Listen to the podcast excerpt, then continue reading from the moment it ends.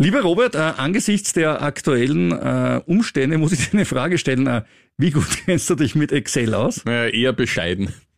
Bist du aber Wirtschaftsjournalist? Ja. Na dann kann ja nichts mehr schiefgehen. Sie hören den Kurier. The first rule in investment is don't lose. And the second rule in investment is don't forget the first rule. Ziemlich gut veranlagt. Der Finanzpodcast von Kurier und Krone Hit. Liebe Anlegerin, lieber Anleger, herzlich willkommen zu Ziemlich gut veranlagt, dem österreichischen Finanzpodcast. Mein Name ist Rüdiger Landgraf, bei mir im Studio wie immer Excel Buff Robert Kledorfer. Hallo Robert. Hallo lieber Rüdiger. Das war jetzt eine Woche. Ne? Also bevor wir an die internationalen Börsen kommen, müssen auch wir unseren Senf. Es tut mir leid, ich weiß. Also ich wäre jetzt für, die, für die SPÖ wäre ich jetzt durchaus geeignet. Ja, das sind viele geeignet. Also ich muss wirklich sagen, jetzt bin ich da schon das ein oder andere Jahr in Österreich, nämlich seit meiner Geburt und das ist lange her. Aber das habe ich auch nicht erlebt. Ja, das war schon wieder was ganz Besonderes. Ja, schauen wir mal, wie es weitergeht. Das weitere Schicksal der SPÖ werden ja dann wohl die Wähler bestimmen. Wann auch immer, früher oder später. Bei manchen juckt ja schon in den Fingern, dass man sagt, er will mir jetzt gleich wählen. Über die Börsenkurse bestimmen dagegen die Aktionäre. Das ist gut so. Das weiß ich auch nicht, ob das immer gut so ist, weil auch da gibt es ja oft Blasen und so weiter. Aber ich habe noch nie gehört, dass der Nasdaq deswegen falsch gewesen wäre, wenn man sich eine Excel-Spalte. Also der geht, geht manchmal rund und man ärgert sich und der geht drauf und man versteht es nicht, wie jetzt im Moment, da kommen wir dann heute noch dazu. Ja. Aber dass es einfach so ein trivialer Fehler war, hat man echt noch nicht gehört. Naja, es heißt ja, der, der Wähler nein, hat... ich weiß es, ich weiß es, ich habe was Tolles. Es gibt einen historischen Fehler, das ist ja jetzt ein Trost für die SPÖ. ja, sag. Wir wollen jetzt mal die SPÖ auch mal trösten, ja, weil alle Okay. hacken auf die SPÖ rum und das ist echt allgemein. Die SPÖ zählen sicher Ja. zu unserem Stamm heran. Davon gehe ich aus, indem du immer das Momentum-Institut zitierst. Warum denn nicht? Immer. Und hier da auch Aber- die AK, ja. Ja, eben, ne, sag ich doch. Ähm, nein, aber du weißt, du kennst die Geschichte vom Spinat. Ähm, ja, ich glaube. Alle haben gesagt, äh, immer Spinat ist gesund, hat total hohen Eisenanteil. Genau, also ja. Popeye the Sailor, ja, kennen wir auch, ja. Und das Tolle ist, wir sind draufgekommen, das war ein Abschreibfehler, der irgendwie vor 100 Jahren Ja, gemacht wurde. ja. Also, seht ihr, liebe SPÖ, Aber sowas gibt's. Ihr seid nach drei Tagen draufgekommen, auch dank meines alten Freundes Martin Thür und ein Ja, großes Chapeau an ihn ja. in diesem Fall, ja. gut gemacht. Und äh, die anderen 100 Jahre gebraucht um Spinat, also Ja, eh. kommt. Aber, aber heißt es nicht immer, der Wähler hat immer recht, also sprich, der Aktionär hat immer recht? Ja, ob der Wähler-. Ob der Wähler recht hat oder nicht, das sagt dir manchmal nicht das Licht. Ja, Ja. ja äh, wir schauen uns aber heute eine Aktie an, die wirklich schön äh, raufgeklettert ist, nämlich Nvidia. Reden auch ganz kurz über Gold, das auch leicht nach oben gegangen ist. Und Robert, was hast du dabei? Ich habe Neuigkeiten zur Wertpapiercase, zur Erste Group und OMV, zu Kryptos und wer heuer beim Wiener Börsepreis abgestaubt hat. Und was der Wiener Börsepreis überhaupt ist. Ja. Aber sind wir auch noch sagen. Aber beginnen wir mal mit einer großen Börse, nämlich mit der Nasdaq. Und man muss sagen, Deine Lieblingsbörse. Ja, dieses Jahr kann ich gut sagen, meine Lieblingsbörse. Aber auch letztes Jahr habe ich dir treu gehalten, ob das gescheit war, darüber können wir gerne diskutieren. Aber dieses Jahr bislang ein Drittel rauf. Und was sagen die Analysten? Die meisten bleiben optimistisch. Nämlich äh, zwei Gründe. Erstens, die Zinsen in den USA werden zumindest nicht mehr rasant steigen. Also es schaut im Moment, was die Inflationsraten betrifft, alles relativ zivilisiert aus. Das ist für Tech-Unternehmen natürlich eine gute Nachricht, weil dadurch die Kredite billiger werden oder zumindest nicht teurer werden. Langfristig ist jedenfalls, und das ist der Tenor, jetzt eine gute Möglichkeit, in den Nasdaq reinzugehen. Er hat sich ja noch immer nicht erholt von den Verlusten vom Vorjahr. Und dazu kommt der Trend zu Artificial Intelligence und Cloud Computing und äh, auch Excel. ja, der war so billig. Aber jedenfalls, das ist jetzt alles wirklich im Mainstream angekommen. Und das Wachstum in diesen Bereichen ist wirklich gut. Und wie kann man da einsteigen? Na gut, du kannst entweder einzelne Tech-Titel kaufen, wo du immer das Risiko halt hast, ist die Aktie schon so hoch bewertet oder nicht. Oder einen ETF für den Index kaufen und die kosten pro Jahr zwischen 0,14 und 0,3 Prozent. Das heißt, wenn du 1000 Euro anlegst, zahlst du 1,40 Euro bis 3 Euro an Gebühren. Und das ist natürlich im Bereich unserer berühmten Verrechnungseinheit Clever Pizza. Hm, noch, wer weiß. Ja, das stimmt. Noch, mit 41 geht sich gerade aus im Moment, glaube ich. 1,29 waren wir letztens. Ja. ja, ja, ja. Kommen wir zur Wertpapiersteuer. Die Reform ist ja Teil des türkis-grünen Regierungsprogramms. Wir haben ja darüber schon einige Mal berichtet. Um den Aspekt der Altersvorsorge zu fördern, steht der Wegfall der Steuer bei einer bestimmten Behaltedauer im Zentrum der Novelle. Doch noch immer gibt es in der Koalition keine Einigung. Die Grünen stehen auf der Bremse, weil sie Spekulanten nicht unterstützen wollen. Finan also Leute ja, wie uns, ja? Ja, genau, ja, ja. ich spekuliere da voll drauf, ja. Und Finanzminister Magnus Brunner hat nun vorgeschlagen, die Behaltedauer auf zehn Jahre festzulegen. Ich glaube, das ist für eine Vorsorge ein guter Zeitraum. Doch die Reform stößt jetzt in der Branche nicht auf die große Gegenliebe. Denn der Entfall der Wertpapierkäst von 27,5 Prozent soll nur über ein spezielles Vorsorgedepot möglich sein. Und zudem soll es für dieses eine Obergrenze beim Veranlagen geben. Also, das heißt, man kann jetzt als Anleger nicht sagen, ich, alles, was ich in meinem Depot habe und ich zehn Jahre behalte, ist dann steuerfrei. Darf ich Ihnen eine ganz blöde Frage stellen? Äh, was ist ein Vorsorgedepot ja. und wie unterscheidet sich von meinem Depot, das ich auch zu meiner Vorsorge gemacht habe? Ja, offensichtlich sieht das so aus, dass bestimmte Wertpapiere, da, die kann man auch, glaube ich, schon besitzen, da hineingeschoben werden. Also sprich, man hat dann ein zweites Wertpapierdepot in bei deiner Bank. Ich weiß schon, wer sich freut. Warte, ich komme drauf naja, da haben sie jetzt zwei Depots, da brauchen sie halt die doppelte Depotgebühr. Na, ich hoffe, dass das dann nicht so sein wird. ähm, ja, und alles, was da drinnen ist, spezielle Produkte mhm, halt, ja. ähm, offenbar nicht alle Wertpapiere, die es möglich sind, vor allem Kryptos, sollen da nicht darunter fallen. Und ja, dann... Moment, Gibt es eine Liste, die von äh, der österreichischen Bundesregierung in ihrer Weisheit gemacht wird, wo dann drinnen steht, diese Papiere sind Vorsorgepapiere oder darf ich da auch meine Nvidia-Aktien reinlegen? Ich könnte ich mir hab? vorstellen, dass alle ESG-Kriterien, Papiere, die irgendwelche Kriterien erfüllen, weil das den Grünen ja wichtig ist, da hineinfallen. Aber ich glaube, das ist noch nicht definiert. Jedenfalls droht der Brausch ein Bürokratiemonster ein weiteres. Das heißt, Standard Poor's definiert dann, äh, ob ich Chevron reinlegen darf ja, oder genau. nicht. Ich finde das geil. Und wenn die rausfliegen währenddessen, was ja auch immer wieder ganz gerne passiert, also die denken mir an Tesla, ja. sind rausgeflogen, was ist dann? Wurscht, ne? Wurscht, okay, ja, weiß, man nicht, weiß man nicht. Nachweis, also es eigentlich ein Unding. Äh, nicht klar, dass da die Banken dagegen sind, aber für die Anleger bringt sie auch nicht wahnsinnig viel.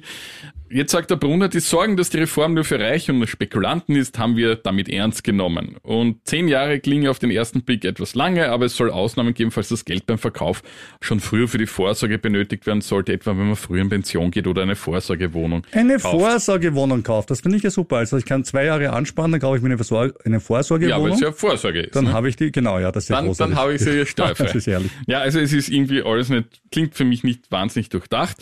Das Depot wird halt ebenfalls kritisiert und Brunos Replik darauf ist, ich brauche eine Mehrheit im Parlament. Ja. Naja, die gibt's äh, ja eh. Äh, ja, aber die, Schwarz und Grün, ne? weil die, die Frage, Roten sagen ja zu allen Nein und die Blauen gehen, gehen, wurscht, gehen oft nicht hin, man weiß es ja. nicht. Ja. Also weiß ich nicht, ich finde das nicht, ich finde, es ist eine absolute Minimallösung, aber die Banken freuen sich nicht drüber, die Kunden wahrscheinlich auch nicht wirklich. Ja, ich finde, es ist eine klassische wasch man den Pelz, aber mach mir nicht nass ja, Politik. Einerseits, wenn ich das mache, wenn ich generell eine Kästentlastung mache, dann führt es natürlich dazu, dass Leute, die mehr Geld haben, mehr davon profitieren. Das ist jetzt wirklich eine sehr triviale Aussage gewesen. Und jetzt versuche ich es unbedingt so darzustellen, dass ich sage, na eigentlich ist das ja total super und die Vorsorge und so weiter. Soll ja alles sein. Den Grundgedanken kann ich Aber dann gehe ich doch einfach her und sage, pass auf.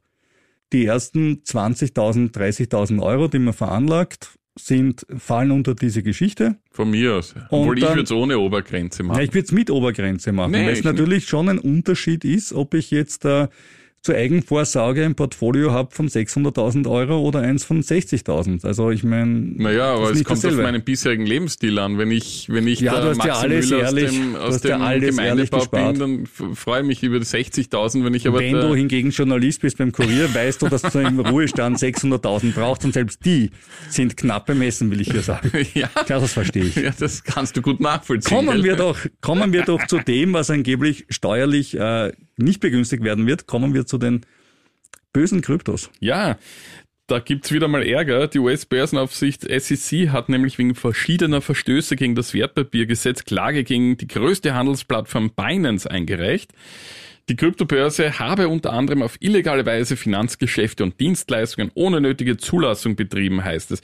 US-Behörden ermitteln eigentlich ja schon seit Jahren gegen das Unternehmen. Im März hat bereits die Finanzaufsicht CFTC wegen Regelverstößen auf dem US-Markt Klage gegen Binance eingereicht.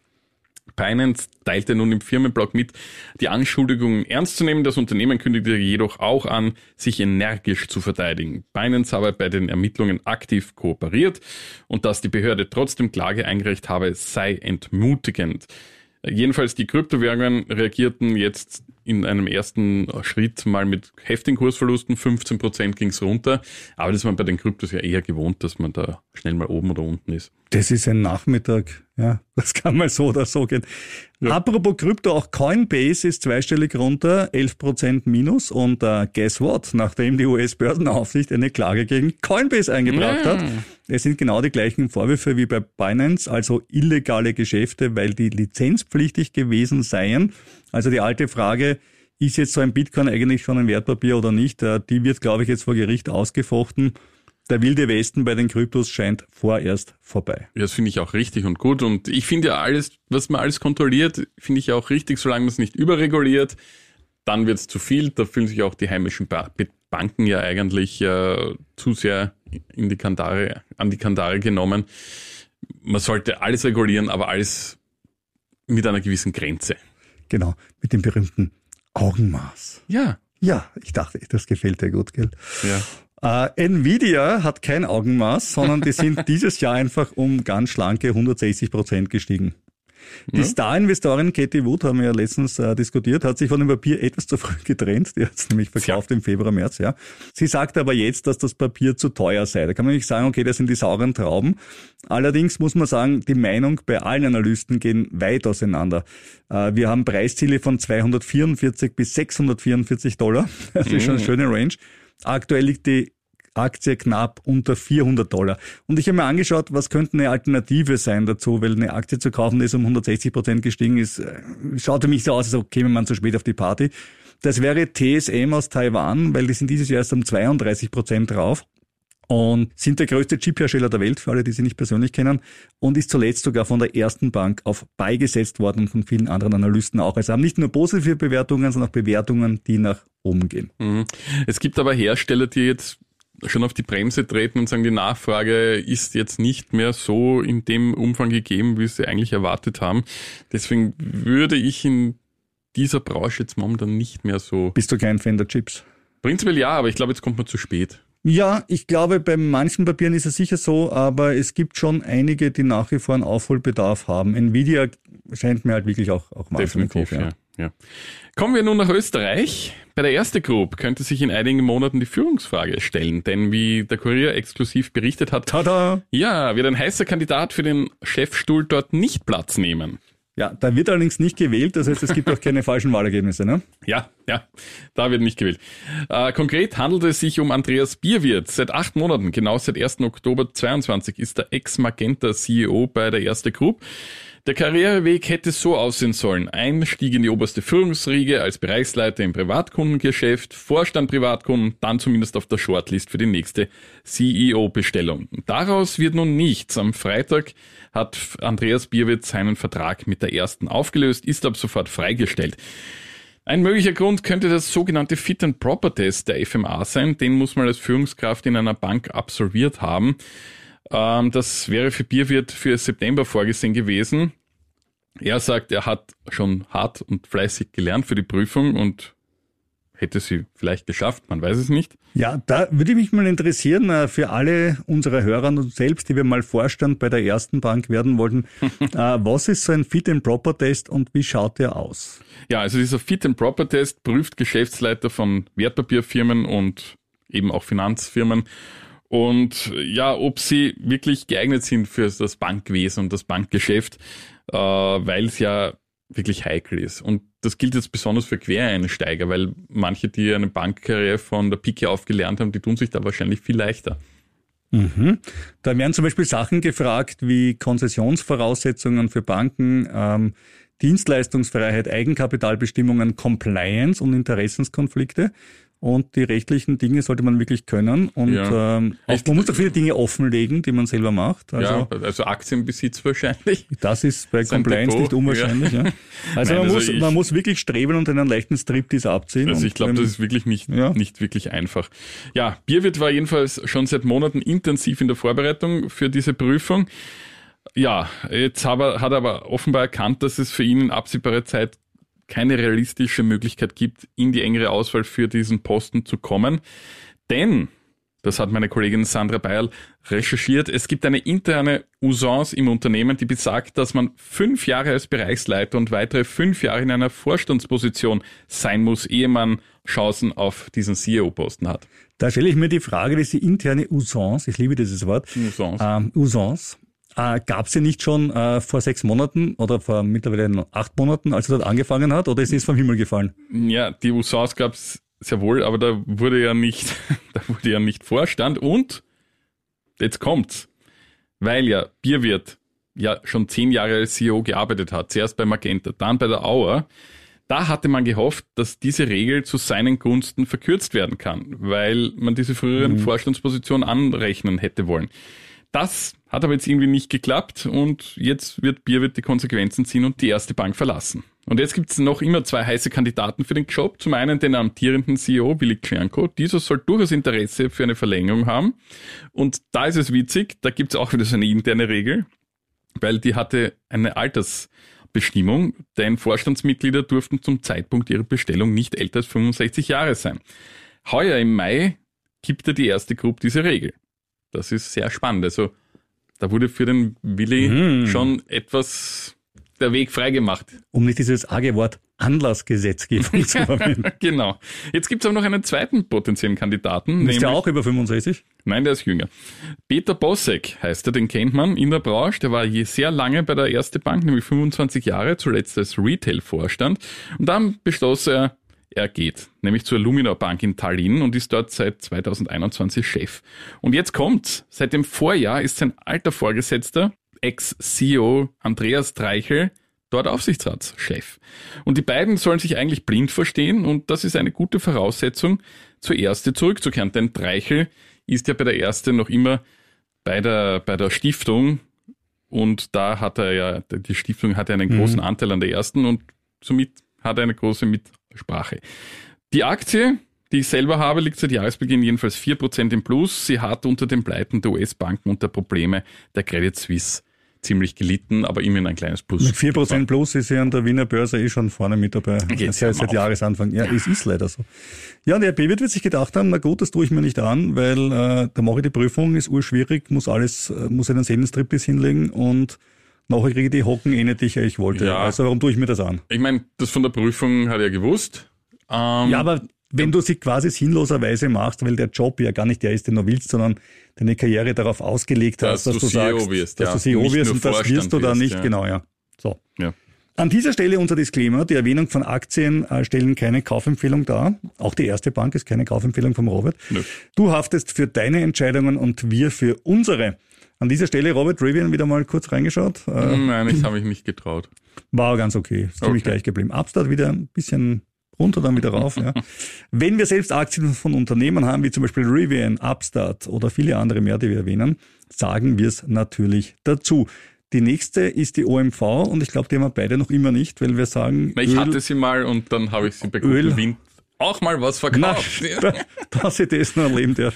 Ja, ich könnte mir jetzt ein ökologisches Mäntelchen umhängen und ja, sagen. Ja, genau, das ist Gym-mäßig, habe ich mir gedacht. gedacht ja, die Öl. Jane Fonda, ich habe mit der Jane Fonda ja, gesprochen. Und, und mit gesagt, Öl ja. mag ich nichts zu tun ja, haben. Ja, das verstehe ich. Nein, das so blöd rede ich nicht. Chemie so. mitgenommen, passt. Genau. Auch einmal, dass man es schafft, passiert nicht selten genug im Leben. Super. Gratuliere, ne? wirklich ehrlich, ehrliches Gratuliere von meiner Seite. Danke, danke. Ja, die OMV hatte ihre Hauptversammlung abgehalten und neben Protesten, wir haben ja vorige Woche schon über Protest mhm. berichtet, die gab es dort auch in und außerhalb des Saales gegen die Förderung von Öl und Gas. Ist halt blöd, es ist halt ein Energiekonzern, aber okay, der will sich jetzt umbauen die nächsten Jahre und ein bisschen neue Geschäftsfelder beackern. Stimmten die Aktionäre auch darüber ab, ob sie Ex-Vorstandschef Rainer Seele die Entlastung erteilen? Die Stimmen der beiden Kernaktionäre der Staatsholding ÖBAG und des staatlichen Ölkonzerns von Abu Dhabi reichten dafür aus und gemeinsam halten sie rund 184 Millionen Aktien. Für die Entlastung gab es dann 185,7 Millionen Ja-Stimmen und 67,6 Millionen Nein-Stimmen. Oder wie man in der SPÖ sagen würde, 50-50. Vielleicht war sie auch vertauscht. Und genau, eigentlich das war super. Wurde ich entlastet? Keiner weiß es. entlastet, man weiß es nicht so genau. Ja, jedenfalls zeigt das, dass außer den beiden Kernaktionären eigentlich kaum Aktionäre für die Entlastung waren. Und im Vorjahr war Seele auf der letzten Hauptversammlung wurde in dem Jahr schon das Misstrauen ausgesprochen, weil nach einer Sonderprüfung, die kein einklagbares Fehlverhalten ergab, empfahl der Aufsichtsrat für heuer aber die Entlastung. Seele wird unter anderem vorgeworfen, mehrfach gegen die Compliance-Regeln des Konzerns verstoßen, sowie die OMV zu sehr an Russland gebunden zu haben. Ja, das ist allerdings ja schon das viele hat nicht er lang, erfunden, äh, muss man jetzt fairerweise ja, sagen. Ja. Äh, diesen Vorwurf kann ich eigentlich nicht nachvollziehen, aber bitte. CEO Alfred Stern verteidigte Seeles strategische Weichenstellungen ja dann auch und es, er sei kein Fan davon, dem Rainer Seele jetzt dafür zu verurteilen, dass er das gemacht hat, weil zu dem Zeitpunkt waren das betriebswirtschaftlich gesehen vernünftige Entscheidungen. Und diese Entscheidungen habe Seele auch nicht alleine getroffen. Im Nachhinein muss man sagen, so Stern, wir haben das geopolitische Risiko dort massiv unterschätzt. Wo er recht hat, hat er recht, aber ja, im Nachhinein ist man immer klüger. Die gute Nachricht für Aktionäre jedenfalls, der ich ja nicht mehr bin. Für das vergangene Geschäftsjahr wird eine Rekorddividende von 5,05 Euro pro Aktie ausgeschüttet. Seit Jahresbeginn hat die Aktie aber schon 11 Prozent verloren. Ich habe ein interessantes Ergebnis aus den USA. Die Firma Dell, kennen wir noch, die jo. Computer selber zusammenbauen und verchecken, hat Zahlen vorgelegt und die waren recht gut. Gewinn 85 Prozent höher als erwartet. Aktie im Plus. Analysten sehen die Aktie noch mit Potenzial, circa 10 Prozent bis zum Medianwert der Prognosen. Aber natürlich hat Dell langfristig ein paar Probleme, wollen wir nicht verhehlen. Unter anderem, dass eben klassische Laptops nicht mehr so die innovativsten Produkte ever sind. Der Preiskampf dort relativ stark. Trotzdem aktuell von den Analysten gibt's 10 Buys und zwei Holz und kein einziges Sell. Mhm. Schlechte Nachrichten habe ich von Capsch Trafficcom, von der ich auch Aktien besitze, nämlich schon sehr lange. Der Wiener Mauttechnologiebetreiber hat sich mit seinen wesentlichen Finanzgläubigern auf eine umfassende Restrukturierung geeinigt. Die Dividendenpolitik bleibt dabei ausgesetzt. Die Aktie hat seit Jahresbeginn 9% verloren, seit Börsestart 2007 ganze 70%. Aktuell notiert sie bei 10 Euro, in der Spitze waren es 70. Ich wusste gar nicht, dass das denen so sage ich mal, schlecht geht, ganz unverbindlich formuliert, ja. dass sie sich äh, restrukturieren müssen, sprich Schulden nicht zurückzahlen, es, die sie haben. Es wird spannend, es ist Mitte Juni nämlich die Bilanz-BK, die haben ein schiefes okay. Geschäftsjahr und da werden wir dann mehr dazu hören. Vor allem, ich, ich sehe jetzt momentan keine Wachstumsfantasien bei diesem Titel, bei diesem Unternehmen. Ähm, die Maut, dort derjenige, der Maut Gut, die deutsche will. Maut, da gibt's ja die Entschädigungszahlung, die berühmte. Ja, ich weiß nicht, ob die da schon eingerechnet ist. Ja. Ähm, ich sehe jetzt bei den, bei dem, bei den Betreibern einfach, entweder hat man eh schon eine Maut oder man will keine. Also ich weiß jetzt nicht, wo da noch viel zu holen ist. Aber gut, wir werden sehen. Wir werden berichten auch. Interessante Meldungen aus den USA. Es gibt Leute, die behaupten, dass die Unterstützung für die LGBTQ-Szene der Grund für die Probleme mancher US-Konzerne sei, nach dem Motto ähm, Go Vogue, Go Broke sozusagen. Das sagt sich natürlich relativ leicht und stimmt aber nicht wirklich in allen Fällen. Aber ich möchte mal der Reihe nach durchgehen. Also Target zum Beispiel, eine US-Einzelhandelskette, kennt man eh, wenn man drüben ist und, und shoppen geht. Ja. Ähm, die haben einige Produkte zur Unterstützung der Szene, nämlich der LGBTQ-Szene, im Rahmen des Pride Months aus dem Sortiment rausgenommen. Es hat nämlich Drohungen und andere Vorkommnisse gegeben, so die Begründung. Und was passiert? Die Aktie geht um 14 Prozent runter. So, jetzt muss man fairerweise sagen, Retailer, Brick and Mortar Retailer, also Leute, die äh, Geschäfte haben, die physisch sind und keine elektronischen, haben es an sich schwer. Und ganz ehrlich, meine Meinung, wenn jemand ein Problem damit hat, dass jemand Produkte anbietet, die für eine andere Zielgruppe als man selbst ist, dann hat man selber, glaube ich, auch ja, ein ziemliches mir Problem. wurscht, weil ich würde dort ja. einkaufen gehen, wo mir wo es am billigsten ist und ja, am billigsten und dann wo es passt. Ja, ja. Wenn der, der passt, ja. zwei Gänge weit irgendwas anderes anbietet, ist mir doch wurscht. Hochemotionales Thema sind immer wieder Biermarken. Ne? Also mhm. man hat ja bei Blindverkostungen stellt man oft fest, die Menschen können die Biere eh nicht unterscheiden. Aber trotzdem total wichtig. Und äh, die Marke Bud Light hat eine Trans-Influencerin gesponsert und das hat natürlich vielen Konsumenten Biertrinkern nicht geschmeckt und der Absatz ist um ein Viertel eingebrochen. Der Konzern ist dann in einem Statement zurückgerudert und wollte sich auch nicht mehr so klar deklarieren. Das heißt, sie sitzen dann immer so zwischen den Stühlen, was nicht dann extrem deppert ist marketingmäßig. Mm. Die Aktie hat sich noch immer nicht erholt, aber man muss jetzt fairerweise sagen, okay, sie ist seit Jahresbeginn von 56 Dollar 50,7 abgestürzt. Allerdings seit 2018, wo sie rausgekommen ist, ist sie von 85 Dollar auf 56 Dollar abgestürzt. Also Bislang war die gute Anhäuser Busch Aktie für niemanden ein Spaß. Mhm. Und auch der weltoffene Disney-Konzern ist unter Beschuss geraten, denn wir wissen ja alle, äh, Governor Ron DeSantis will ja jetzt äh, Donald Trump äh, das Wasser abgraben und Präsidentschaftskandidat Jo. der Republikaner werden und hat sich total darüber beschwert, dass es da LGBTQ-Inhalte in Disney World gibt. Und auch hier sagen wieder viele, ach, ist schon wieder mal typisch, die machen das. Und ich sage, na ja, mag schon sein, aber wenn wir uns die Zahlen von Disney anschauen und wir schauen uns an, Disney Plus, wie die Deckungsbeiträge oder eben nicht Deckungsbeiträge dort aussehen, Ja. ja, also hm, tu mich schwer. Auf der anderen Seite, viele andere wurden jetzt nicht zitiert. Ne? Also Netflix zum Beispiel hat extrem viele LGBTQ-freundliche Inhalte. Ja. Kann ich jetzt nicht sagen, dass die Achse schlecht gelaufen wäre. Ich ne? glaube, das Problem ist bei vielen dieser, dieser lang eingesessenen, traditionellen Unternehmen, ja, es wird die ein bisschen mit, anders. mit einer ja. konservativen Käuferschicht oder Kundenschicht und die sich dann für dieses Thema noch aktiv zumindest engagieren oder, oder Aber das betreiben. denken- und das Ja, ist, glaube ich, ein ja. Problem, weil du bist, das passt nicht zu deiner Zielgruppe. Man kann von mir aus Ja. diese Produkte ruhig anbieten, ist ja okay, das ist Marktwirtschaft. Aber muss man sich da die Regenbogenfahne so aktiv umhängen und kann man. Kann Ja. man, aber es Ja. passt, es muss, es Ich muss glaube- zum, ich zum, glaube- zum Unternehmen und zur Marke Ja, passen. ich glaube, und das tut es in vielen dieser Fälle nicht. Und das ist, glaube ich, ein strategischer Fehler. Ja, ich glaube aber, wenn eine Brand wie, wie, wie Budweiser zum Beispiel äh, jünger werden möchte, ist es, äh, glaube ich, wichtig, solche Schritte zu machen. Du wirst damit seine alten Kunden vergraulen und temporär wahrscheinlich einen Umsatzrückgang haben, gar keine Frage. Aber die alten Konsumenten haben ein Riesenproblem. Und weißt du, was das ist? Sie sterben. Sie sterben. Aber Richtig. ich, ich glaube, du, du verkennst ein bisschen die, die, ich meine, du bist oft drüben, aber Ja, du ja. verkennst ein bisschen die Gegebenheiten in den USA. Die, die, Ja, die jungen Leute das denken, Wahlverhalten- denken na, ja zum Teil auch schon so zum wie die Teil, Alten. zum Teil ja, aber wenn du dir das Wahlverhalten ansiehst, siehst du schon relativ deutlich, dass du eine, wenn nur Leute über 50 wählen würden, äh, gäbe es eine klare Mehrheit für Trump oder wer auch immer aufgestellt wird. Aber es ist der, so wie von der bei uns, Great? Old Party. Unter und, 30 hätten wahrscheinlich die Grünen doppelt so viel. ja, genau. Vollkommen richtig. Und deswegen glaube ich, es ist auch immer so ein bisschen eine Verjüngungskur, die man sich gibt, indem Mhm. Kann man aber offenbar denk an die. Benetton-Plakate damals, die sich alle aufgeregt haben die aufgeregt. 80er Jahre. Bist deppert, küssende Nonnen, bist du wahnsinnig. Boah, das ist, die Welt Ja. geht. Die Welt ist schon so oft untergegangen, das glaubt man gar nicht. Ja, ja, ja, provokant, provokant. Kommen wir von der untergegangenen Welt zu etwas Schönem, kommen wir zu einem Preis, zum Wiener Börsepreis und meiner eingangs erwähnten Frage, wo ist es eigentlich? Der Wiener Börsepreis wird schon seit 17 Jahren vergeben, nämlich an Es ist seit dem, seit dem Höchststand der Wiener Börse. Auf. Äh, nämlich an, an Das wäre noch länger. in, in, in verschiedenen Kategorien. Und dafür werden Unternehmen ausgezeichnet, die durchaus etwas Positives geleistet und beigetragen haben. Also es gibt auch eine Journalistenkategorie. Na und? Ja. Und? Und na, ich habe hab mitgevotet, ja. Na, ich dachte, du hast gewonnen. Also nein, Nein, die Unternehmen werden gewotet. Die ja. Unternehmen ah, werden gewotet. Ja, ja, ja, ja. Bei den Journalisten hat die erste Gruppe gewonnen. Das Ja, weil die so super. durchaus okay, machen Ja, eine ja. sehr aktive und gute Pressearbeit. Aber kommen wir zum ATX-Preis, zum Hauptpreis.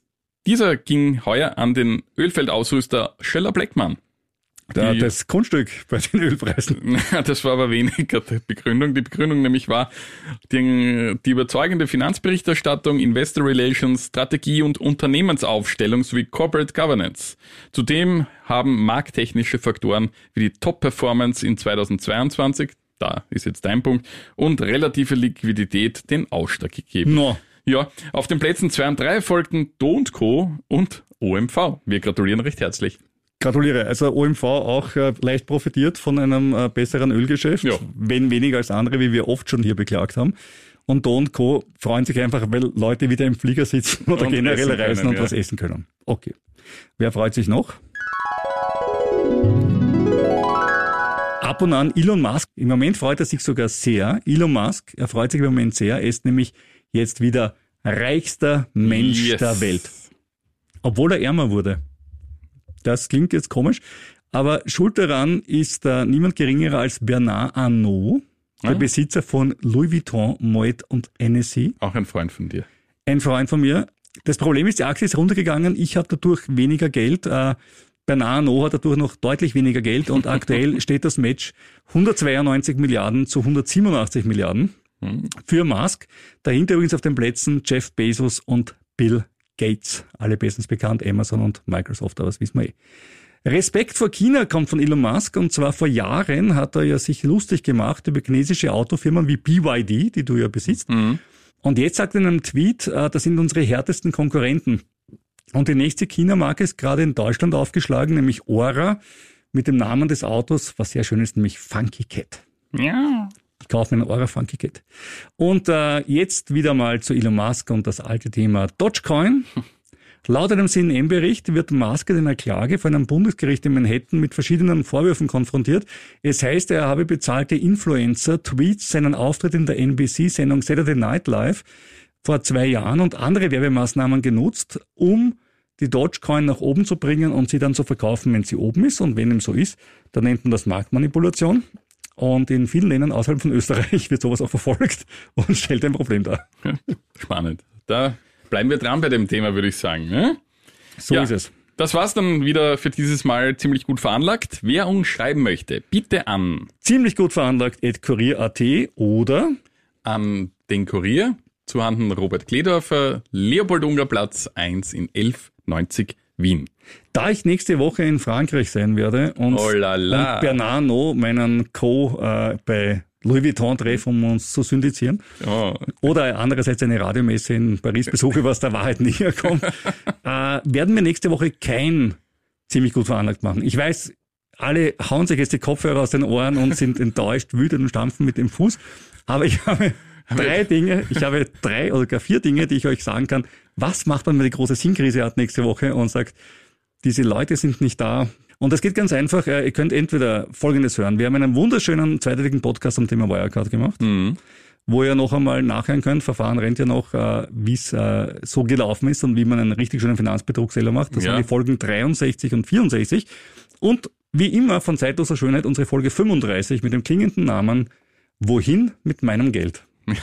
Also sprich, wie baue ich ein Portfolio auf? ja, sehr lehrreich. Und ich möchte auch noch eine Werbung machen für meinen zweiten Podcast, für meinen Hobby-Podcast, wo nämlich das Geld herkommt, dass wir hier dann in äh, Aktien anlegen, nämlich das Kleingedruckte, unser Podcast zum Geldsparen, gibt's überall dort, wo es ziemlich gut veranlagt gibt, heißt aber einfach das Kleingedruckte. So. Ja, auch da mal reinhören. Das klingt interessant. Genau, wir hören uns dann wieder in zwei Wochen, dann sind wir vielleicht reicher, Aber sicher weiser.